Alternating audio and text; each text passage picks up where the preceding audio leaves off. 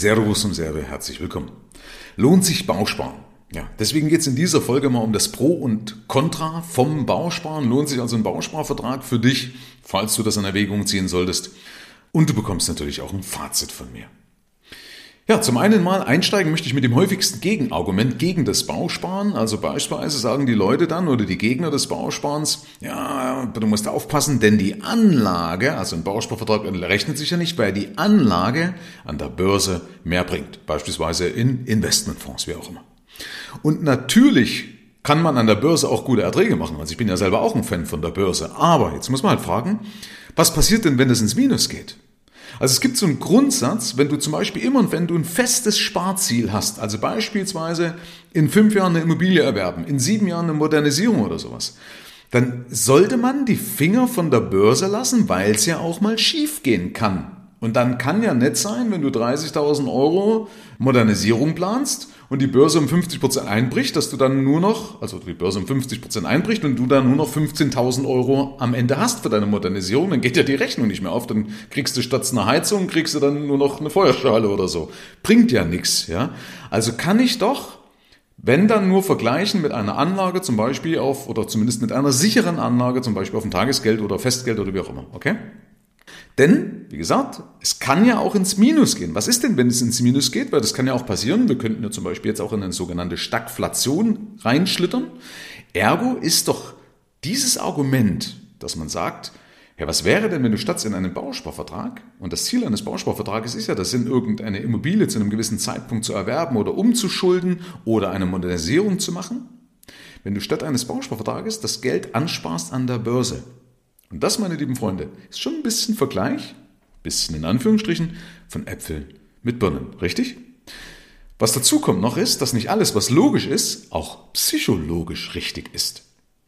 Denn erstens mal, manche Leute sparen überhaupt erst was, weil sie zum Beispiel einen Bausparvertrag haben. Und den haben sie halt, weil es ihnen meinetwegen vertraut ist. Ja?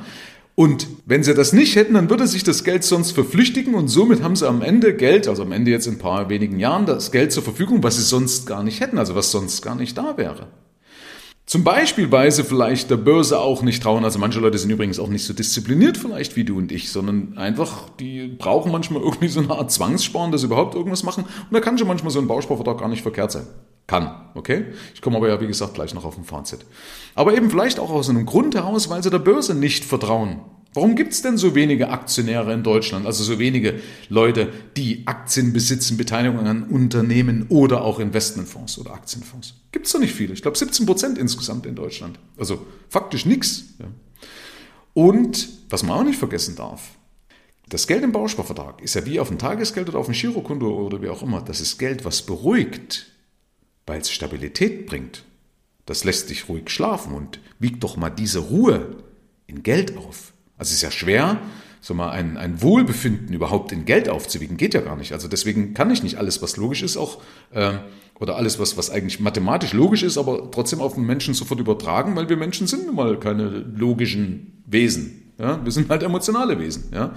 Und manche Leute schlafen halt damit besser, wenn, wenn, wenn sie so ein Produkt haben, wie auch immer. Und was die Leute nämlich absolut noch vernachlässigen, für was ich ja absolut stehe, also was die Leute vergessen ist, wie konnten denn unsere Großeltern, also deine Großeltern, vielleicht kannst du noch dran erinnern, mit welchen Produkten sind die denn groß geworden? Also vermögend geworden. Ja, es gibt ja genug, die wirklich auch Vermögen aufgebaut haben. Und wie haben sie denn das geschafft, trotz oder wegen Produkte mit Bausparen, Sparbüchern oder kapitalbildenden Lebensversicherungen? Was anderes hatten die noch nicht. Manche hatten noch ausnahmsweise noch Bundesschatzbriefe, die waren damals noch ganz gut. Na, heute gibt es das Ganze ja gar nicht mehr. Aber im Wesentlichen haben die doch ihre Produkte oder ihr Vermögen aufgebaut, indem sie Guthaben angespart haben, haben vielleicht davon Immobilien gekauft, wie auch immer, aber im Wesentlichen über Guthabenverträge wie kapitalbildende Lebensversicherungen, Bausparen und Sparbücher. Also alles so langweilige Produkte, die heute komplett immer zerredet werden. Aber hey, damit haben die Vermögen aufgebaut. Das heißt, als Lerneffekt daraus von den Großeltern kann man doch lernen, dass an sich nicht die Anlage entscheidend ist für den finanziellen Erfolg. Natürlich ist das ein Hebel, ne? also wenn das einer dann noch gut kann, ist schon ein Hebel, okay? Aber erstmal ist doch nicht die Anlage entscheidend, sondern dein Umgang mit dem Geld und deine Fähigkeiten, die richtigen Entscheidungen zu treffen.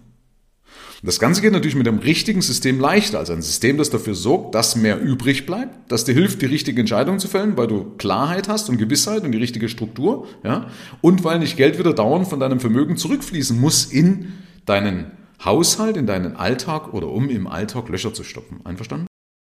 Nochmal ganz kurz was zu den Fakten.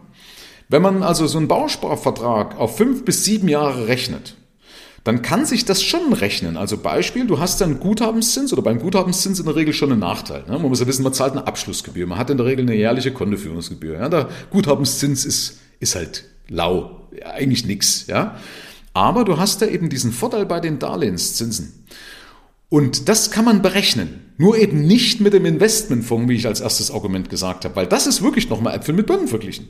Ja, dann musst du einen sicheren Investmentfonds aussuchen, der dann auch sichere 6% abwirft, damit die Berechnung gleich ist. Wie gesagt, ich bin auch ein Freund von der Börse, aber immerhin, ich bin hier oder möchte hier objektiv sein und möchte eben nicht einfach bloß irgendwelche polemischen Argumente in die Hand geben, wie das manche Leute machen, die sagen, hey, was du deinen Banker nicht verrät, ja, sondern einfach Fakten auf den Tisch legen. Und Fakten ist, dass ich, wenn ich mit solchen Sachen komme, dann muss ich das schon auch richtig machen. Dann muss ich Äpfel mit Äpfel vergleichen, okay? Und dann habe ich eben den Nachteil bei den Guthabenszinsen, aber den Vorteil, bei den Darlehenszinsen. Und das lässt du dir bitte von deinem Vermittler deines Vertrauens berechnen. Sollte nicht zu lang sein. Ne? Je länger das ganze Ding läuft, ne, komme ich aber nachher drauf im Fazit. Dann, äh, also je länger das läuft, um, den, um das Argument noch zu Ende denken, dann wird's kritisch, ja, weil dann hast du den Zinseszinseffekt gegen dich. Denn warum macht dann günstige Darlehenszins denn Sinn? Es gibt ja manche Verträge, da kannst du heute unter 1% kannst du dir sichern. Weil erstens, was ist denn, wenn die Bauzinsen weiter steigen? Ja, also die letzten Wochen haben noch bewiesen, dass der Zinsmarkt für Baufinanzierung stark ansteigt. Ja, also man, ich kenne jetzt aus den 90ern noch andere Zinsen, aber heute sind ja die Leute mit dreieinhalb bis vier Prozent schon massivst überfordert. Logischerweise, wenn natürlich auch die, die Kosten gestiegen sind in der Zwischenzeit, also die, die Anschaffungskosten für die Immobilien. Ja, aber was ist denn, wenn das weiter steigt? Ja, und Bausparen ist halt nun mal ein Zinssicherungsplan. Also das bringt dir Planungssicherheit und damit machen sich Kunden mit einem Bausparvertrag zumindest in einer gewissen Weise unabhängig von Marktentwicklungen. Ja, auch wenn es, wie gesagt, ein Bausparvertrag sollte natürlich schon dann auch theoretischerweise entsprechend hoch sein und damit muss ich es mir auch wieder leisten können, gut zu besparen. Aber es ist eben nicht alles Gold, was glänzt, okay? Ähm, ja, und nochmal dazu zu diesen Bauzinsen. PIMCO, einer der größten Rentenmanager der Welt, die haben schon vor längerer Zeit vorausgesagt, dass die Zinsen langfristig massiv steigen werden. Also wir hatten praktisch langfristig jetzt einen fallenden Zinsmarkt und jetzt werden wir halt jetzt oder jetzt dreht das Ganze auf einen langfristig steigenden Zinsmarkt. Ja, gut, ich habe da jetzt nicht so die Ahnung und nicht, nicht die Erfahrung oder die Expertise wie Pimco, aber könnte ja sein. Okay, also deswegen für manche Leute als Planungssicherheit nicht verkehrt. Zweitens, genauso werden ja auch die Modernisierungskosten vielleicht weiter steigen. Ja, ist ja heute schon irrsinnig teurer. Ja? Also du, du hast Lieferengpässe, das Material steigt ohne Ende, also die Kosten für Baustoffe und Arbeitsleistung von Handwerkern steigen und die Kosten für Handwerker aufgrund des Fachkräftemangels werden auch weiter steigen. Punkt drei: Wenn ich das alternativ eben nicht in einem Bausparvertrag, sondern an der Börse anspare, dann können die Märkte auch schwanken. Das ist nicht für jeden was und das geht eben, wenn das kurz läuft, auch überhaupt nicht auf. Und die aktuelle Situation zeigt ja, wie schnell sich Märkte verändern können. Ja? Wer, wie gesagt, nach der Finanzkrise war das ja alles gut, da konnte jeder Vollidiot, Entschuldigung den Ausdruck, aber jeder Vollidiot konnte doch von 2009, wo alles eingebrochen ist, bis beispielsweise 2020 Geld an der Börse verdienen. Ja? Äh, lange, elf Jahre. Wie gesagt, jeder Depp konnte das. In solchen Zeiten wie jetzt, wo volatile Märkte sind, also schwankende Märkte, da wird es spannend, da trennt sich die Spreu vom Weizen. Und da ist die Frage eben, was dich ruhig schlafen lässt. So, jetzt aber mal zu dem Fazit, was du an Fehlern machen kannst. Fehler Nummer eins ist, dass du es zu hoch abschließt. Also manche Bausparparader schließen oder schießen halt übers Ziel hinaus. Man kann es insoweit nachsehen, weil sie sind halt Bausparberater. Das heißt, in dem Moment, wo der dein Gartentüre unten aufmacht, zu dir reinkommt, weiß der doch schon als Bausparberater, dass er dir einen Bausparvertrag verkauft. Ja, ist ja eigentlich logisch. Und manche schießen dann übers Ziel hinaus und haben dann für 10 Euro monatliche Besparung einen 100.000er Bausparvertrag, damit du dir halt 100.000 Euro Bausparsumme sicherst. Das sind dann sogenannte Generationenverträge, ja, weil Generationen daran sparen müssen, um das Ding jemals in die Zuteilung zu bringen. Bullshit bringt nichts, Finger davon weglassen, ja, sondern wenn dann so eine Bausparsumme kaufen, die du auch in einer absehbaren Zeit gut besparen kannst, ja. Und absehbare Zeit ist in der Regel fünf bis sieben Jahre. Das ist so meine Erfahrung. Wenn man rechnet, wie gesagt, man kann nicht genau wissen, weil man nicht weiß, wie die Bauzinsen sich entwickeln, aber so fünf bis sieben Jahre, wenn es länger wird, wird es dann so, so, oder meistens so langsam blöd. Wie gesagt, kann man nicht pauschal sagen, kommt immer auf die individuelle Situation drauf an, aber ich will eben mal so ein paar Eckpunkte sagen, was so meistens der Fall ist. Also nicht zu hoch, damit die Laufzeit zum Beispiel auch nicht zu lang wird. Und wenn das zu hoch abgeschlossen ist, hast du auch ein zweites Problem, weil es ist nämlich das Darlehen, was du später bekommst, also was du dir als Anrecht ankaufst. Das ist ja nicht verbrieft, also da hast du kein Recht drauf, sondern dann erfolgt natürlich in der Regel nochmal eine Darlehensprüfung. Also bedenke bitte, es gibt keine Garantie für das spätere Darlehen.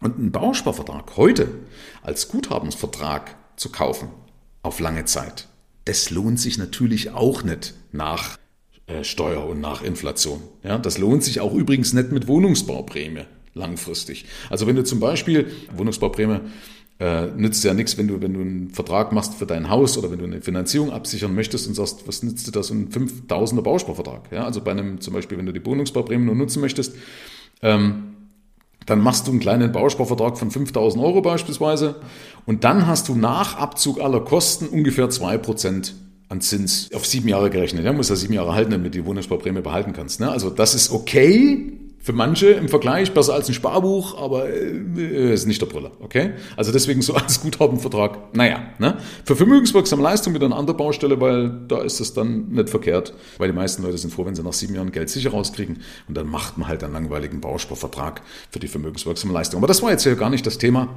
sondern es geht ja eben darum, lohnt sich Bausparen mal grundsätzlich in der Regel ja für die meisten, hey, wenn ich jetzt meine Immobilie oder mir, mir eine Immobilie damit äh, leisten, überhaupt erstmal leisten kann. Ich überlege gerade, wenn leistbar machen kann, was, was ist jetzt hier das, das Wort dafür? Ich kann es jetzt nicht sagen, aber du weißt, was ich meine. Also, dass ich mir überhaupt meine Immobilie leisten kann. Oder dann, wenn die Prolongation kommt, also wenn sich das Darlehen verlängert, dass da vielleicht man damit abfangen kann.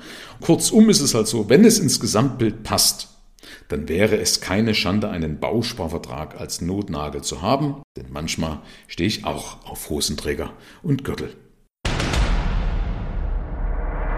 Herzlichen Dank fürs Rein und Hinhören. Ab hier liegt's an dir. Bis zur nächsten Folge. Dein Michael Serve. Schau auch gerne mal auf meiner Seite michael-serve.de vorbei. Ich freue mich, wenn du vorbeischaust.